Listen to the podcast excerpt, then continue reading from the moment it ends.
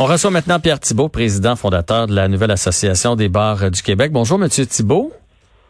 Bonjour. Je vous demanderai pas si vous allez bien, parce que j'ai comme l'impression qu'avec le point de presse d'aujourd'hui de M. Legault qui garde l'épée de Damoclès au-dessus de vos têtes, comme quoi il pourrait à nouveau fermer les bars, ne vous rend pas vraiment joyeux.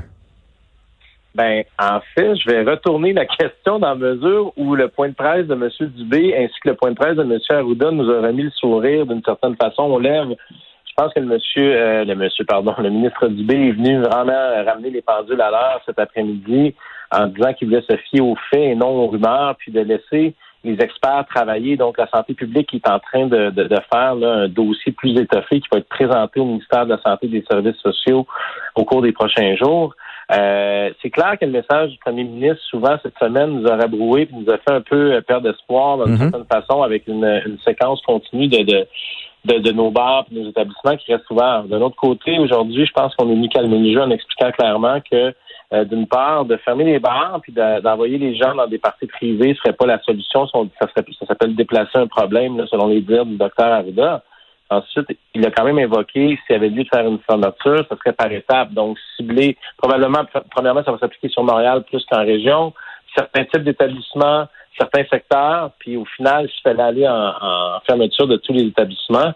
Donc, honnêtement, aujourd'hui, mon début de journée m'a rendu plus euh, maussade. en fin de journée, on, on, dit que finalement, le vent tourne en quelque sorte dans la compréhension, dans le message qu'on envoie euh, depuis euh, quelques semaines au ministère.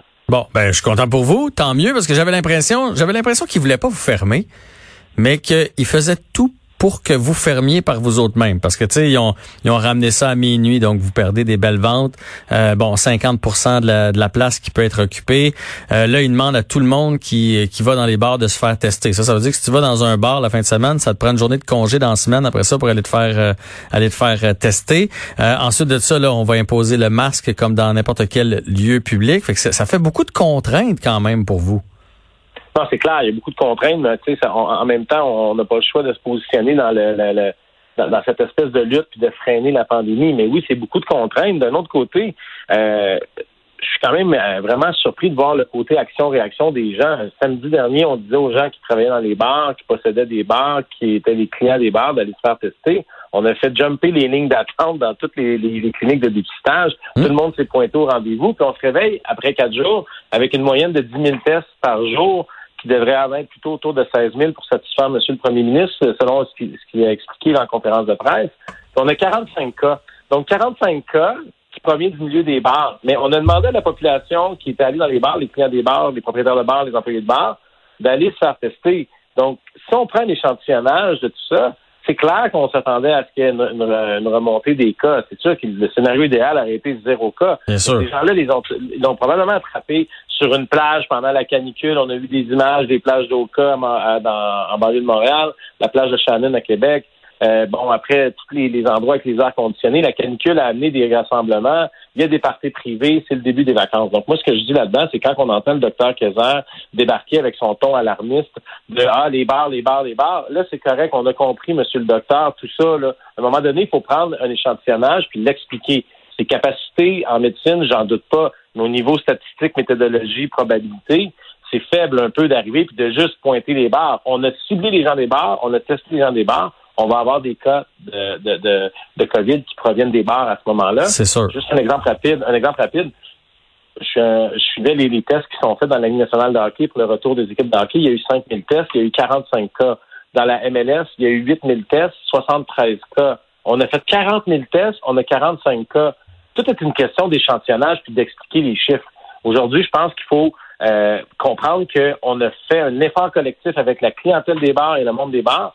Donc, je me croise les doigts. Je veux dire, si demain je dis ça, puis demain, puis après-demain, ça continue de monter, c'est clair que ça va nous inquiéter. Mais aujourd'hui, on s'accroche puisque le gouvernement envoie comme message, c'est que c'est de la grosse logique. Là. Donc, euh, voilà, en fin de journée aujourd'hui, je me sens mieux que ce matin quand j'écoutais le point de presse de, notre premier ministre. Mais ça, je suis bien d'accord avec vous. J'avais la discussion avec, euh, je pense, Olivier Primo, à qui je disais, tu sais, on teste les bars. Fait que c'est sûr qu'on trouve des cas dans les bars. Si on testait des terrains de camping, Peut-être qu'on trouverait des cas dans le terrain de camping, mais on les teste pas, fait qu'on peut pas, on peut pas savoir. Mais là, moi, je, euh, puis là peut-être que je suis rendu trop vieux, mais je veux savoir, est-ce que les est-ce que euh, la fin de semaine dernière et vous sentez qu'en fin de semaine les gens ont encore le goût d'aller dans les bars? Parce que moi là, je fais comme, eh, premièrement, là, c'est à risque, ça sera peut-être pas le fun.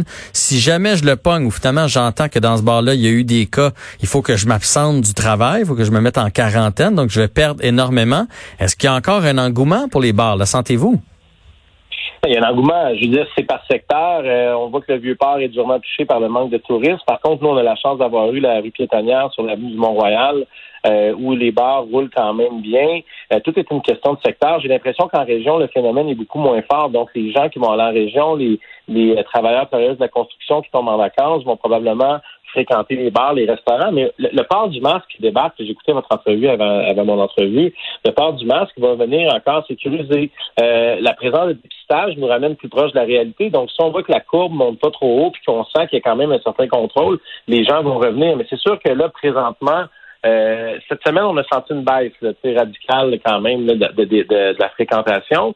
Mais juste pour vous donner une idée comment, pour vrai, on, est des partenaires avec le gouvernement les bars ont fermé deux ou trois jours leurs portes pour aller faire tester les employés, les propriétaires de bars, puis on réouvre tranquillement. Il y a des gens qui ont décidé de perdre trois, quatre jours de leur chiffre d'affaires pour prioriser ça. Mais là, ils sont capables de réouvrir puis d'annoncer que 100% des employés ont été testés.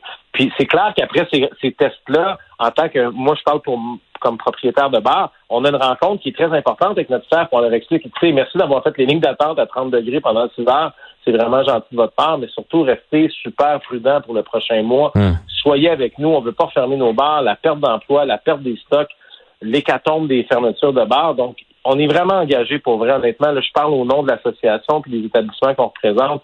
On est là pour le combat puis freiner la pandémie, mais je peux pas cacher qu'il y a eu un ralentissement cette semaine avec toute cette cabale puis les bars, fermer les bars, puis c'est pas évident là. Ben, votre sens des responsabilités est tout à votre honneur. Je veux savoir le registre qui a été, euh, il est pas imposé, mais il est proposé. Est-ce que c'est quelque chose qui est répandu finalement dans le milieu du bar ou c'est pas vraiment tenu? Le fameux registre de donner notre nom, notre numéro de téléphone là, euh, pour qu'on puisse nous aviser si jamais il y a des cas dans notre bar. Est-ce que c'est euh, c'est respecté ou pas? ça se met en branle, honnêtement. Comme c'est une recommandation, la nouvelle réglementation qui imposait les heures de fermeture, les capacités, on a travaillé sur ça.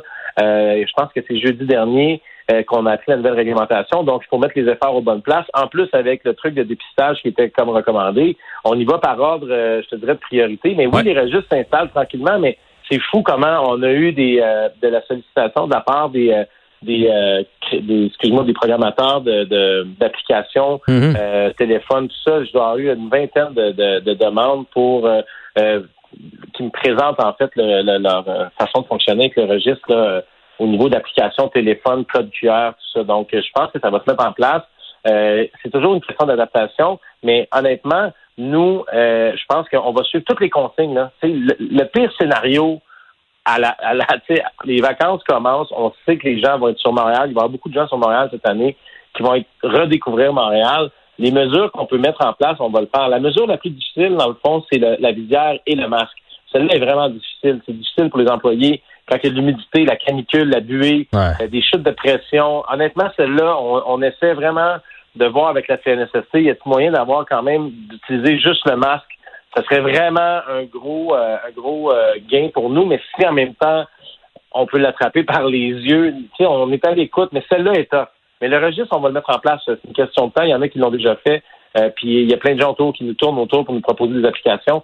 Je pense que ça va se faire d'ici peut-être la prochaine semaine. Mais toutes les autres, euh, toutes les autres recommandations, euh, donc le dépistage, on doit être fiers quand même. On a répondu fort, là, 45 000 tests. Euh, on est, on est remonté à 12 000 tests, je pense, dans le pic cette semaine. Donc, c'est sûr qu'il était pour avoir plus de cas. Donc, je pense qu'il faut vraiment analyser les chiffres là, comme il faut avant de, de, de, paniquer, même si je ne néglige pas du tout cette espèce de pandémie là qu'il faut être ultra prudent. Ah, ça, ça, ça c'est sûr et certain. Euh, dernière question. La dernière fois qu'on s'était parlé, vous aviez comme idée de, si jamais on en venait à la fermeture des bars, que le gouvernement vous subventionne en attendant. vous fermez là pour euh, 3, 4, 5 mois, puis l'État va vous financer parce que dans le fond, ça coûte moins cher que de relancer la pandémie puis d'avoir les hôpitaux bien remplis. Avez-vous eu des discussions là-dessus avec euh, le gouvernement ou c'est toujours au point mort? Non, au contraire, c'est vraiment quelque chose qu'on apprécie. On tient à, remercier le ministère de l'Économie et de l'Innovation qui est rentré en contact avec nous. On a eu la chance d'avoir une discussion avec le ministre de l'Économie, M. Fitzgibbon.